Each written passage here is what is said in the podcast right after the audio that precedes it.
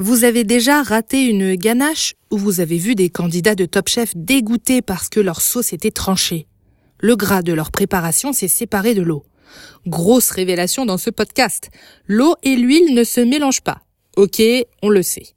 On dit que les deux liquides ne sont pas miscibles. Ok, je ramène ma science. Je vais vous expliquer pourquoi et comment on arrive tout de même à mélanger les deux en cuisine. Ok? Déjà, le constat. Mettez de l'huile et de l'eau dans un verre. Les deux liquides se séparent quasi parfaitement et l'huile reste en surface. Et ça pour deux raisons principales. La première, c'est que l'huile et l'eau n'ont pas la même densité. L'eau est plus dense que l'huile, donc l'huile flotte. L'autre raison tient dans la composition même de l'huile. Imaginez les molécules comme des petits têtards. Elles ont donc une tête et une queue. La tête de la molécule d'huile est hydrophile, c'est-à-dire qu'elle aime l'eau. En revanche, sa queue est hydrophobe. Elle n'aime pas l'eau.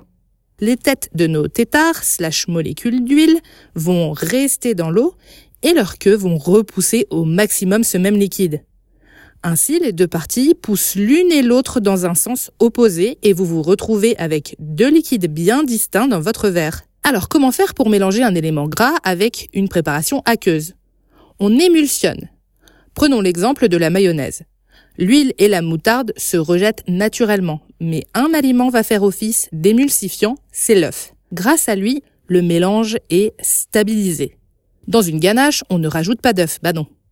Il n'y a que du chocolat, le gras et de la crème liquide. C'est l'élément aqueux. Pour mélanger les deux et donc créer cette ganache, on verse en trois fois la crème chaude sur le chocolat fondu. C'est en agitant les molécules des deux qu'on obtient une friction et donc une émulsion. Le fait de fouetter à fond le mélange va fractionner les gouttelettes d'huile et les rendre les plus petites possibles. Mais si on regarde avec un microscope, on voit que même une émulsion réussie reste hétérogène. Petite astuce, si vraiment vous êtes à côté de votre ganache, un coup de mixeur rapide et tout devrait rentrer dans l'ordre.